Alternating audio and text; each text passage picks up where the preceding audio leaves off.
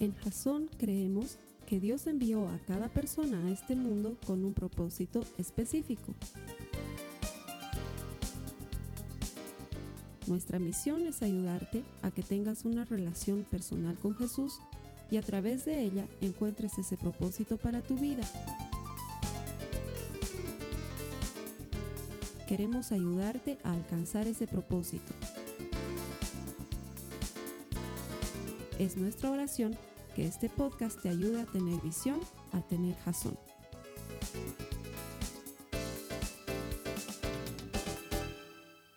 Y así llegamos al final de otra serie. Creo que ha sido muy útil, creo que es importante. Creo que el mensaje de hoy va a terminar por cerrar todo lo que hemos estado compartiendo acerca de entrenar espiritualmente, aprovechar esta temporada que es complicada, que es difícil, que parece una temporada de postergación, de freno, para transformarla en una temporada de crecimiento. El primer interesado en que esto suceda es Jesucristo porque Él quiere que demos fruto y que demos fruto en abundancia. La primera semana veíamos que es necesario que el grano de trigo caiga en tierra y muera. Esto es que dejemos las cosas del pasado, que dejemos algunas cosas que no nos dejan avanzar y principalmente que no sigamos contaminándonos con cosas del ayer. Luego aprendíamos que la dinámica dinámica de crecimiento espiritual es como cambiarse de ropa. Entrar en el entrenamiento es dejar estas cosas pasadas y revestirnos de las cosas nuevas que el Señor tiene para nosotros un poco hoy, un poco mañana, haciéndolo paso a paso. Y la semana pasada terminábamos viendo que es un asunto bien práctico. Es cuestión de adoptar un sistema, ponerlo en práctica y a partir de este sistema desarrollar las habilidades, las cualidades, las capacidades, los talentos que Dios quiere para nosotros, poniendo nuestra mirada en las cosas de arriba. Hoy vamos a ver el tema final de esta serie de prédicas que yo lo he llamado Dios no tiene apuro. Y el título ya te dice de lo que vamos a hablar que eh, para mí es un tema bien personal, porque tengo que decirte que yo tengo un problema con el tiempo, ando peleado con el tiempo, tengo constantemente esa sensación de que tengo que ganar tiempo, de que tengo que hacer eh, las cosas de manera que me anticipe a lo que el tiempo me está trayendo por encima y constantemente vivo con esa idea en mi cabeza de que estoy perdiendo mi tiempo, de que no estoy logrando ser productivo o efectivo. Y también tengo muy a menudo esa idea de que estoy en una especie de sala de espera permanente.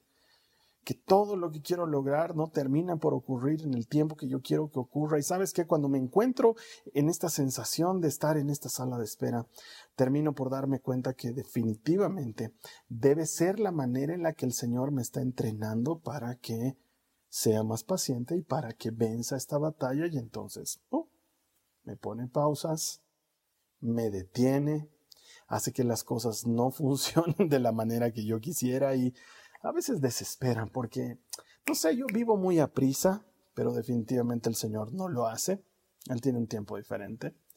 Y entonces creo que la primera persona a la que le va, eh, le va a servir el recibir esta predicación Va a ser a mí mismo, así que la voy a volver a ver una vez que la termine.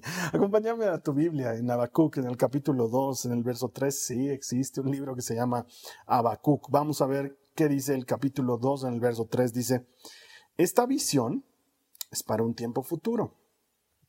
Describe el fin y este se cumplirá. Aunque parezca que se demora en llegar, espera con paciencia porque sin lugar a dudas sucederá, no se tardará. Lo que Dios está haciendo en nuestras vidas puede tardar, pero va a cumplirse. Lo que Él está haciendo por ti y por mí puede demorar un tiempo, pero va a llegar a suceder. El Señor nos ve como obras concluidas. El otro día estaba hablando de esto con el líder de alabanza de la iglesia, con mi amigo Sergio, y él me decía, él ya nos ha visto hechos, ya nos ha visto completos, ya nos ha visto terminados, entonces nos trata como eso, como una obra concluida. El problema es que nosotros no nos vemos así y por eso nos impacientamos, pero ¿sabes qué? Él lo ve de una manera diferente y por eso es que no tiene apuro, porque él sabe lo que va a hacer y lo va a ejecutar, lo va a cumplir en su momento y bien hecho. Eso es lo que nos dice la palabra de Dios, que Él hace todas las cosas hermosas a su tiempo. ¿Cómo te imaginas que caminaba Jesús? Esto siempre me, me, lleva a reflexionar, porque definitivamente estoy seguro que Jesús no caminaba como yo camino. A mí me da mucha rabia cuando tenemos reuniones presenciales que no puedo controlar mi carácter y que no puedo ajustar mis horarios de una mejor manera porque siempre llego a la reunión de domingo y estoy apurado, tengo muchas cosas que hacer. Me encantaría llegar calmado, tranquilo, tomarme tiempo para saludar a todas las personas, pero siempre llego talón, planta, punta, apurado porque tengo muchas cosas que hacer. Pero Jesús no era así, estoy seguro que Él no caminaba de esa manera. Es más, yo estoy seguro que Él caminaba maestosamente, sin apuros, sin prisas. ¿Y, por qué lo sé? Mira el Evangelio. Por ejemplo, cuando la hija de Jairo está mal y Jairo viene a buscar la ayuda de Jesús, eh, Jesús inmediatamente responde, pero no me lo imagino yendo así ah, apurado, sino que él hace las cosas a su manera. El que está apurado ahí es Jairo, se le está muriendo la hija. Jesús todavía se toma tiempo para hablar con esta otra mujer, la que tenía un derrame de sangre, para entender bien lo que le estaba sucediendo, para encontrar fe en ella, para dar testimonio del Evangelio en este momento. No, Jairo es el que está apurado y sin embargo Jesús termina por hacer lo que tenía que hacer. Y alguien me dirá, sí, pero en lo que tardaba Jesús se le murió la niña. Estoy seguro que era parte del plan. Estoy seguro que no es como que se murió, plan B, la resucito. no, Jesús no hace esas cosas. Él sabe lo que está haciendo y siempre lo hace bien. O mira el pasaje de la resurrección de Lázaro que nos relata Juan en el capítulo 11 de su evangelio. De hecho, Jesús intencionalmente demora su llegada a la casa de Marta y de María para hacer el milagro de la resurrección. No llega apurado se toma su tiempo, hace las cosas con calma. Él no tiene apuro, no tiene prisa. Él sabe lo que va a hacer y lo hace siempre bien hecho. Entonces podemos concluir de que Jesús nunca llega antes, pero tampoco llega tarde. Siempre llega a tiempo. Jesús hace las cosas de tal manera que el tiempo en sus manos es algo completamente diferente y quizás ahí está eh, el tema que necesitamos aprender, que el tiempo de Dios no se parece a nuestro tiempo. Nosotros tenemos una manera de medir el tiempo y una manera de conceptualizar las cosas. Él lo ve de una manera diferente. Y entonces ahí nos damos cuenta que Necesitamos tener paciencia con Dios, porque nosotros oramos y queremos la respuesta de inmediato, eh, buscamos a Dios y queremos que las cosas sucedan ya, entramos en este entrenamiento espiritual y ya, ya llevamos un par de semanas y ya queremos sentir el progreso y ver la diferencia. Y sabes qué, con todos somos pacientes, pero con Dios somos diferentes. Nosotros queremos que Él actúe de inmediato y, y entendemos que otras cosas toman tiempo en la vida, pero a Dios no le tenemos la misma paciencia que al resto de las cosas en nuestra vida. Y sabes qué? Él está trabajando, está obrando, y en muchos casos va a utilizar todo tu tiempo de vida para prepararte para la eternidad. No sé si recuerdas unas cuantas semanas atrás, cuando utilizando una manguera trataba de ilustrar de alguna manera la forma en la que la eternidad tiene una medida extraordinariamente enorme comparada con nuestro tiempo de vida. Eh, de hecho, si tú estás viendo este, este mensaje en YouTube, te voy a poner aquí la pestañita para que puedas ver ese video y puedas ver a qué me estoy refiriendo. Em, el tiempo es diferente para Dios. Esta vida es una nada comparada con la eternidad que Él tiene para nosotros por delante. Y entonces muchas veces sí, toda tu vida en esta tierra va a ser precisamente eso, un entrenamiento, un constante pulir de Dios para prepararte a ti, para prepararme a mí, para la eternidad. Es la manera en la que Dios hace las cosas y lo podemos ver en la vida de muchos. Moisés tuvo marcados periodos cada uno de 40 años para que Dios termine de forjar en él todo lo que tenía que forjar en él. Dice que primero pasó 40 años hasta que se encontrara en el desierto viviendo como un pastor de ovejas. Luego pasaron otros 40 años hasta que Dios se le revele y le envíe a, la misión fundamental de la vida de Moisés, que era sacar a Israel de la esclavitud de Egipto. Y luego pasarán otros 40 años que ellos estarán vagando en el desierto, periodos de 40, una y otra y otra vez. Yo me lo imagino a Moisés esperando, ya, ya será el momento, esperando, ya, ya será la oportunidad. ¿Será que Dios ya lo hace ahora? Y ver cómo la vida pasa y pasa y Dios sigue haciéndolo sin ninguna prisa. O mira la vida de David. Dios lo unge como rey de Israel pero pasan muchos años antes de que se transforme en el rey de Israel. Y en tanto hay pleitos y peligros y amenazas para su vida y contratiempos y dificultades y todas estas cosas estuvieron forjando en David ese corazón maravilloso que hizo que Dios en algún momento se exprese de él diciendo, Él es un hombre conforme a mi corazón todo un tiempo de, espera en el que Dios está trabajando y moldeando el carácter de alguien. El mismo ministerio de Jesucristo. Treinta años, treinta y tantos años de anonimato para solamente tres años de ministerio, eso sí, explosivo, extraordinario. Treinta años de estar con un perfil bajo, de no ser notorio, para tener luego tres años de ministerio y luego entregar su vida por nosotros. Mm, Dios puede utilizar mucho tiempo para forjarnos. Y yo sé que a nadie le gusta escuchar esto porque es como que te estuviera diciendo, lo que estás viviendo va a tomar tiempo y prepárate y, y, no queremos escuchar eso, pero lo que te estoy diciendo es lo que Dios está haciendo en ti va a tomar tiempo y prepárate, tenle paciencia a Dios. sí, hay que ser pacientes con Él. Él está trabajando de una forma muy distinta a la que nosotros imaginamos y su manejo del tiempo es muy diferente. Y yo también me siento como tú, muchas veces me siento como los pitufos. No sé si veías ese dibujo animado cuando éramos chiquitos. Yo lo veía y una de las cosas más frecuentes que pasaba es que los pitufos tenían que ir de un lugar a otro y todos le preguntaban a papá pitufo, ¿falta mucho papá pitufo? Eh, o el mismo pitufo goloso con esa clásica voz méxico-texana que les decía, falta mucho papá pitufo. y la respuesta de papá Pitufo siempre era, no, no falta mucho. Siempre les decía eso, no, no falta mucho. Hasta que luego le cargaban la, paciencia, la paciencia, falta mucho, papá Pitufo. Sí, sí falta mucho, decía él. A veces me siento así, diciéndole al Señor, falta mucho para que esto suceda, falta mucho para que esto pase. Y a veces sí, falta. Falta que mi corazón esté listo, falta que mi fe esté lista, falta que mi madurez haya llegado a ese punto en el que estoy listo para recibir aquellas cosas que Dios me ha dado. Falta, puede faltar. Que eso no te desespere. Es la manera en la que Dios trabaja en nosotros. Un roble va a tomar muchísimos años, muchísimos, probablemente cientos de años, en alcanzar su máximo tamaño y esplendor como un árbol extraordinario en el bosque.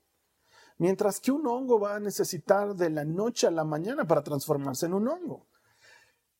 ¿Qué eres tú y qué es el propósito de Dios para tu vida? El propósito de un hongo o el propósito majestuoso y bien plantado de un árbol firme, grande que da cobertura a muchos animales y que provee sombra y que está listo para aquellas cosas para las que fue creado, porque hasta los árboles tienen un propósito. A veces va a tomar tiempo que esa magnificencia, esa majestuosidad se desarrolle. Mira lo que dice Santiago en el capítulo 1, los versos 3 y 4 de su carta. Dice, porque ustedes saben que siempre que se pone a prueba la fe, la constancia tiene una oportunidad para desarrollarse. Así que dejen que crezca, pues una vez que su constancia se haya desarrollado plenamente, serán perfectos y completos y no les faltará nada. Sé paciente en lo que Dios está haciendo por ti. Sé paciente en lo que Dios está forjando porque a su momento, cuando Él complete en ti la obra, no te va a faltar nada. Yo sé que hay gente que lleva años orando por algo o por alguien. Y uno tiene esa sensación de Dios responderá en algún momento y hasta pierdes las esperanzas y hasta hay temporadas en las que dejas de orar por eso, pero luego reaccionas de alguna manera o llega un mensaje como este y dices, no, no, no, volveré a orar, seguiré creyendo y te es, descora, es descorazonador, está bien dicho, llegar ese momento en el que sientes que es demasiado lo que estás a tiempo, es ah, lo que estás haciendo, perdón, que es mucho tiempo sin ver un pequeño progreso, un sencillo cambio, algo que, que haga notar que las cosas están yendo por el rumbo correcto, pero sabes que yo vengo de parte del Señor a decirte hoy, no te des por vencido, no te des por vencida, no bajes las manos, no te rindas en la tarea. El que comenzó la buena obra en ti, la va a terminar. Carlos Alberto, las últimas cuatro semanas has dicho esa cita y no nos has dicho cuál es. Filipenses 1.6. El que comenzó en ti la buena obra, la va a terminar. La va a concluir. No te rindas. Si no nos cansamos de hacer el bien, a su tiempo cosecharemos, dice la palabra. A su tiempo. Va a llegar un momento. Mientras tanto, no te rindas. Es como esta historia que nos cuenta la palabra de Dios en Segunda de Reyes sobre este sirio que se llamaba Naamán, era general del ejército, pero era leproso, general del ejército sirio, ¿sí? Pero era leproso, un gran militar, pero tenía esta enfermedad. Eh, ha debido ser algo muy incómodo, ¿no? Porque yo me imagino él saliendo a la batalla, enfrentando a algunos enemigos, ganando la batalla y luego llegando a su casa y sacándose su armadura y se le cayó un pedazo de su oreja, se le cayó un pedazo de su, de su dedo, se le cayó un pedazo del brazo y qué horrible sensación que se te va cayendo la carne porque estás enfermo de alguna enfermedad y entonces esto traía preocupación a sus soldados, traía preocupación a su esposa, obviamente, y una de las criadas que vivía en su casa quería ir israelita le dice a, su, patrona, le dice, en Israel tenemos un profeta. Es extraordinario este profeta. Y yo estoy seguro que si este profeta ora por mi Señor, él, quedará sano. Pues la mujer convence a Naamán. Naamán tenía vistos de ser un tipo testarudo, ¿no? Entonces la, la, mujer le dice, hay un profeta en Israel que puede orar por ti y sanar. Entonces, cuando tú has estado enfermo, Estás dispuesto a intentar lo que sea con tal de sanarte. Es la verdad. Entonces Naamán va y le ruega a su rey, le dice, por favor, mándame una carta de recomendación para que este profeta de Israel me sane. El problema es que ellos le mandan la carta al rey de Israel, no se la mandan al profeta. Entonces, cuando llega la carta a manos del rey de Israel, el rey de Israel la lee y dice, estos están buscando, están buscando pleito con nosotros. ¿Quién soy yo para que tengan que sanar a este hombre, porque la carta decía, por favor, sana a mi siervo Namán, algo así. No sabían escribir bien cartas en esa época, entonces el rey de Israel se enoja, pero esto llega a oídos del profeta Eliseo, y Eliseo le dice, mándamelo a mí, para que vean que en Israel sí hay un profeta. ¡Wow! Me encanta cómo es Eliseo, es tan extraordinario su personalidad. Y entonces este Naamán así como que ya medio, medio ninguneado, se va pues a la casa de Eliseo y toca la puerta y sale el criado de Eliseo y le dice, sí, sí, buenos días, ¿a quién busca? y está Inamán con todos sus soldados, todo bien, bien cubierto además porque está enfermo de lepra y le dicen, estoy buscando al profeta, al hombre de Dios. Y el, muchachito le dice, sí, sí, sabíamos que iba a venir. El, encargo del profeta es el siguiente. Dice que vaya al río Jordán y que se sumerja siete veces y que con eso va a quedar sano. Entonces, pum, le cierran la puerta en la cara y Naaman ahí sí que se siente absolutamente ninguneado y dice, yo pensé que el profeta iba a salir, iba a mover sus manos, no sé, pues él ha debido estar esperando ¿Qué estaría acostumbrado a ver de la gente que, tenía en, su tierra y de los profetas, de los falsos dioses a los que ellos seguían? ¿Qué estaría acostumbrado a ver? Tal vez algo así como medio Jedi, ¿no? Como que mueva la fuerza y se concentre. No sé, no tengo idea. Pero definitivamente no fue lo que esperaba y dijo, son macanas y vámonos de regreso a casa. Además, ese río mugroso, ese río Jordán, nosotros tenemos mejores ríos en Damasco. Pero entonces ahí sus soldados fueron a hablarle y le dijeron, has estado enfermo tanto tiempo, ¿no, no, no estás dispuesto a, a intentar lo que sea? Finalmente esto se trata de sanar. Si te hubiera dicho algo mucho más sencillo, no lo harías. ¿Cuánto más solamente sumergirte siete veces en el Jordán? Vamos, hagámoslo. Y logran convencerle entonces Naamán entra en el Jordán. Y la Biblia no nos, no nos detalla más, solamente que nos dice que se sumergió siete veces y quedó sano. Pero yo estoy seguro de que él se sumergió una primera vez y salió y seguía leproso. Y estoy seguro que se sumergió una segunda vez y salió y seguía leproso. Estoy seguro que sucedió así las otras cuatro veces más. Seis veces se sumergió y seis veces salió leproso. Estoy seguro que no es que a la primera salió, ah, mira, ya aquí la carne. Estoy seguro que no sucedió nada. Estoy seguro que tuvo que hacerlo siete veces porque cuando Dios está trabajando nuestra fe, lo está haciendo así. Y siempre me he preguntado, ¿qué hubiera pasado si Naamán a la cuarta o a la quinta vez decía, esto no está funcionando, vámonos al, al Farfar y al Arabá, que son mejores ríos en Damasco? No hubiera quedado sano. Y a lo mejor, quién sabe, estás a una vez de que Dios responde esa oración, estás a una vez de que Dios responde ese clamor, estás a una vez de que las cosas pasen en tu vida y lo único que estás necesitando es un poquito más, seguir intentando más porque Dios no tiene apuro, Él no está con prisa, nosotros somos los apurados.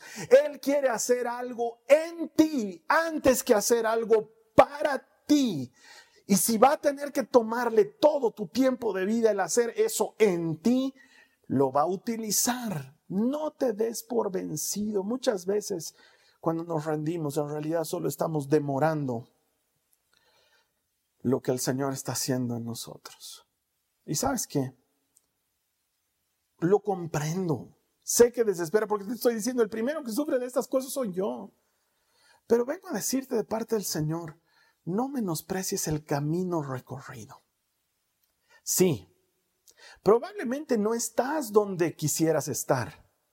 De hecho, no estás donde Dios quisiera que estés. Pero una cosa es segura, no estás donde has comenzado. Él ha comenzado una buena obra en ti y hay un progreso. Mírate, eres diferente. Ya de por sí te interesa ver una prédica, ya de por sí te interesa leer la Biblia, ya de por sí hablas con Dios. Esas son cosas que antes no las hacías. No menosprecies el camino andado. El que no hayas llegado todavía no significa que no estés avanzando. Dios maneja un tiempo completamente distinto al nuestro. Pero Él hace todas las cosas hermosas a su tiempo. ¿Y sabes qué? Esto nos va a llevar a madurar. Dios quiere que maduremos y madurar toma tiempo. No es algo que sucede de la noche a la mañana. Mira lo que dice Efesios en el capítulo 4, los versos 13 al 15. Dice, entonces ya no seremos inmaduros como niños, no seremos arrastrados de un lado a otro, ni empujados por, por, cualquier corriente de nuevas enseñanzas. No nos dejaremos llevar por personas que intenten engañarnos con mentiras tan hábiles que parezcan la verdad. En cambio, hablaremos la verdad con amor y así creceremos en todo sentido hasta parecernos más y más a Cristo, quien es la cabeza de su cuerpo que es la iglesia. Este proceso continuará hasta que todos alcancemos tal unidad en nuestra fe y conocimiento del Hijo de Dios que seamos maduros en el Señor, es decir, hasta que lleguemos a la plena y completa medida de Cristo. Necesitamos entender que Dios nos ha metido en un proceso de madurez y que el madurar toma tiempo. Madurar es la meta, a eso estamos caminando. Porque cuando uno es inmaduro, se deja con cualquier cosa. Es como este hijo que siempre le dice a su madre, me voy a ir de la casa, me voy a ir de la casa. Y un día la mamá se arma de coraje y le dice, ok, vete. Y el malcriadote se va. Pero todavía sigue yendo a su casa para que su mamita le lave la ropa. y la mamita le lava la ropa. Por Dios, no le dejas madurar a tu hijo y él no madura. Se necesita madurar y madurar es hacerse de responsabilidades y cumplir con ellas. Madurar es tomar decisiones y asumir las consecuencias de las decisiones que tomamos y madurar toma tiempo.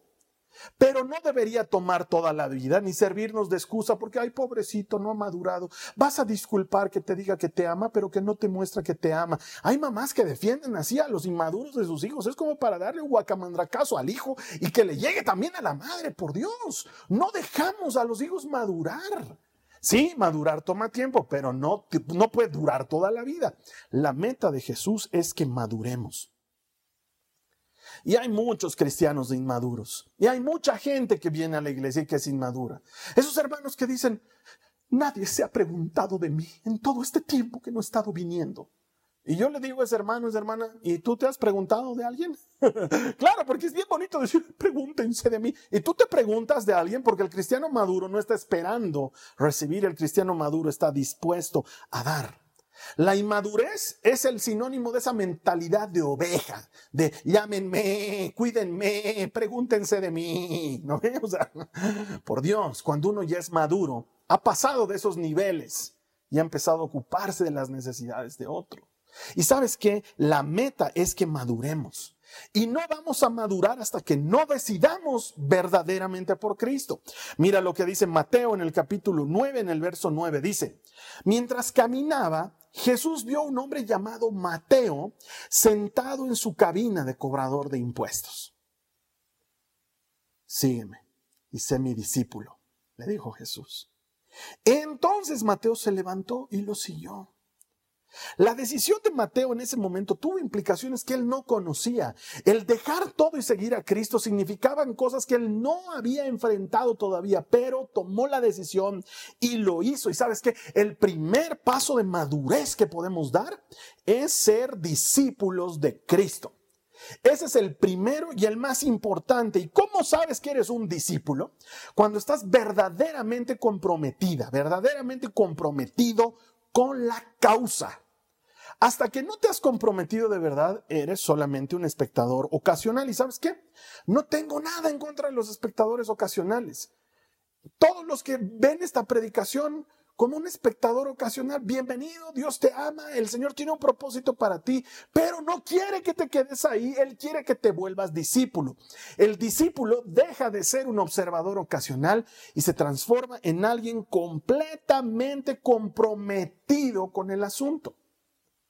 La diferencia entre un discípulo y un observador es que el observador a veces participa, a veces no participa, el discípulo está siempre ahí. En la época de Jesús había muchos observadores ocasionales, mucha gente seguía a Jesús o por los milagros o por las enseñanzas, pero luego no se quedaban ahí a vivir la vida con él. Si Jesús hubiera tenido Facebook, hubiera volteado el límite de seguidores que es de 5 mil, te lo aseguro. Es, un hecho. Y si hubiera tenido Instagram, lo hubiera superado a Cristiano Ronaldo con 300 millones de seguidores, te lo aseguro, porque no todos los seguidores son militantes. No todos los seguidores están verdaderamente comprometidos. De hecho, la Biblia nos muestra de muchos seguidores que no estaban realmente comprometidos, como por ejemplo Nicodemo, que era parte del Sanedrín, pero seguía a Jesús en secreto porque no quería quedar mal todavía con los fariseos y los maestros de la ley. Lo mismo pasaba con este José de Arimatea, que dice que era un hombre ilustre, pertenecía al Sanedrín, pero seguía a Jesús en secreto. Él fue luego el que le dio una tumba para sepultura, pero lo seguía en secreto. O el mismo Herodes Antipas seguía a Jesús y cuando lo traen a él dice, wow, al fin puedo verlo en persona porque mi condición de rey no podía salir a verlo a la calle. Mucha gente seguía a Jesús, pero eso no significaba que eran sus discípulos. En cambio, velo a Mateo consiguiendo canastas para recoger los panes que sobraron en la multiplicación. Velo a Felipe completamente aterrado, mojado hasta la fibra más íntima durante la tormenta mientras Jesús duerme en la barca. Es una cosa ser un observador casual, es otra muy distinta ser un verdadero discípulo. Mira lo que dice Juan en el capítulo 6, los versos 26 al 27. Jesús les contestó, les digo la verdad. Ustedes quieren estar conmigo porque les di de comer, no porque hayan entendido las señales milagrosas. No se preocupen tanto por las cosas que se echan a perder, tal como la comida. Pongan su energía en buscar la vida eterna que puede darles el Hijo del Hombre, pues Dios Padre me ha dado su sello de aprobación. La gente seguía a Jesús por muchos motivos y aquí les está reclamando, les dice, claro, como han comido, entonces otra vez están aquí porque piensan que aquí siempre va a haber merienda. entrénense en buscar el reino. Pongan su energía en buscar el reino, dice Jesús. Y sabes que tengo que decirte que si tú asistes sagradamente a las predicaciones de los domingos, solo estás asistiendo a un 50% del asunto. Tengo que decirte la verdad. El otro 50% está desarrollado en otras actividades. Por ejemplo, los compartimientos bíblicos yo me animaría a decir que tienen hasta un 35% del resto. ¿Por qué? Porque no te lo doy todo en la prédica porque no nos da el suficiente tiempo. Entonces, todas las semanas en una reunión de compartimiento bíblico profundizamos en lo que no pude llegar a profundizar en la prédica. Todas las semanas de Jesucristo, personas se reúnen en grupos pequeños para seguir recibiendo enseñanza que viene de la palabra de Dios, extractada de la prédica del domingo para aplicarla en su vida cotidiana.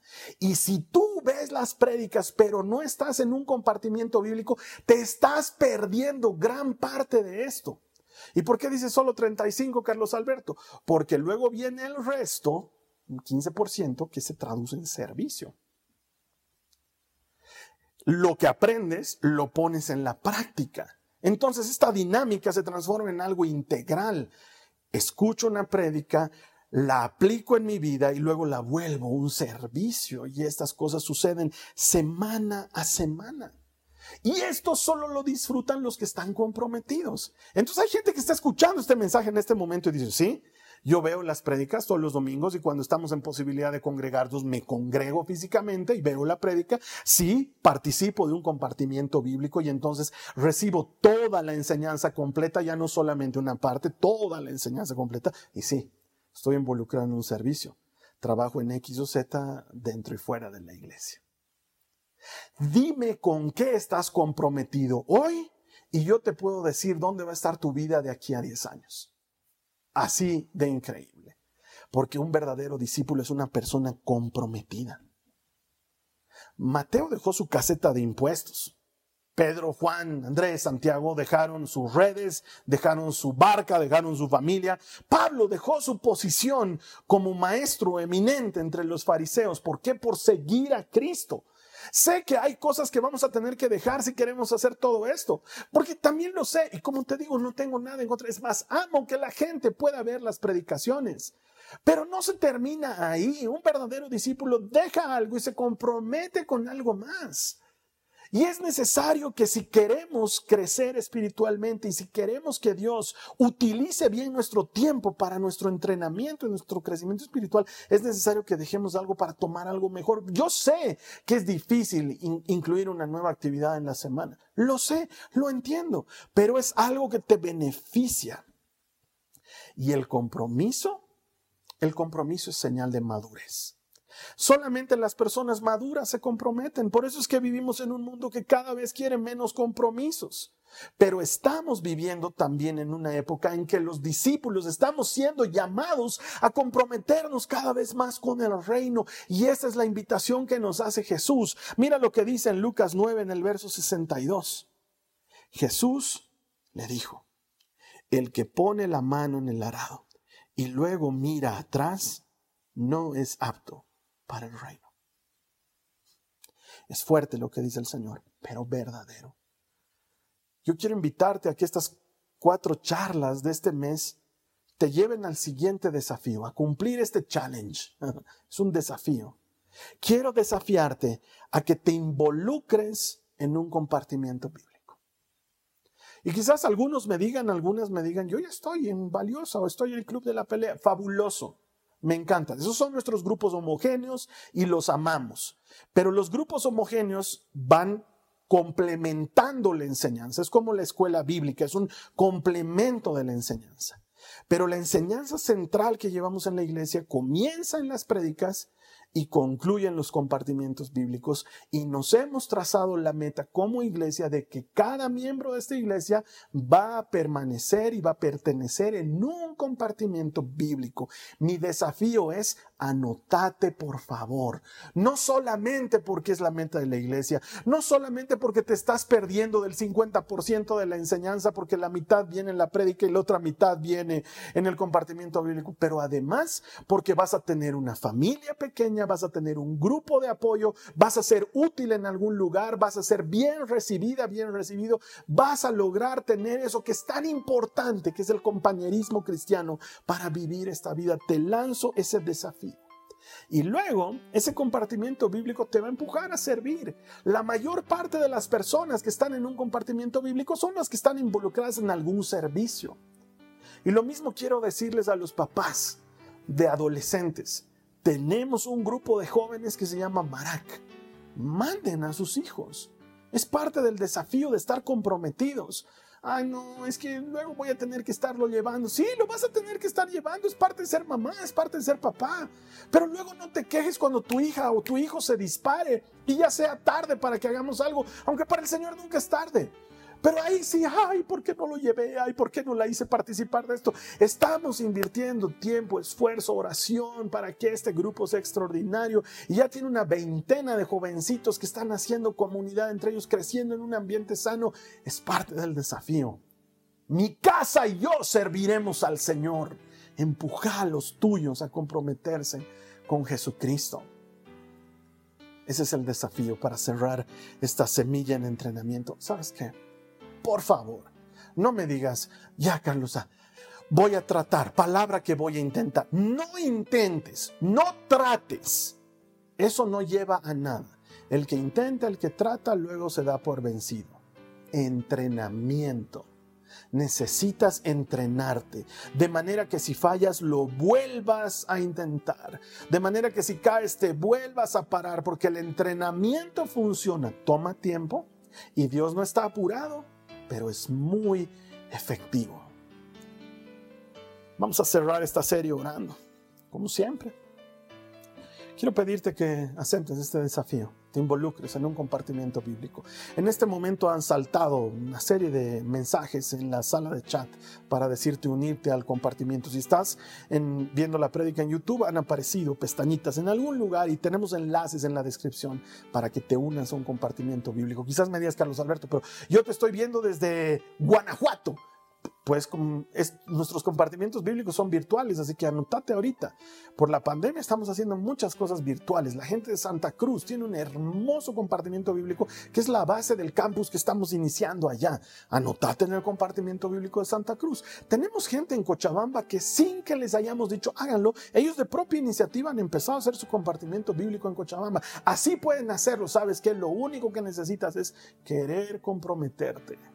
Hazlo hazlo y ten paciencia, el Señor luego va a trabajarlo y va a hacer que dé fruto. No te olvides que hemos aprendido en esta serie que si nos metemos a una carrera, corramos para ganar, que no nos metamos por meternos, que corramos para ganar. Y sabes qué, déjale a Dios hacer su parte mientras tú haces la tuya, que te garantizo, Él siempre hace todo bien. Tú haz lo tuyo y déjale hacer a Él su parte. ¿Quieres orar? Vamos a decirle, Señor, acepto el desafío, voy a tener paciencia con el proceso, mientras tanto me comprometo contigo. Es así de simple. Cerra tus ojos, te invito a que oremos. Dile conmigo, Señor Jesús, te doy gracias por esta palabra, te pido que se haga carne en mi vida.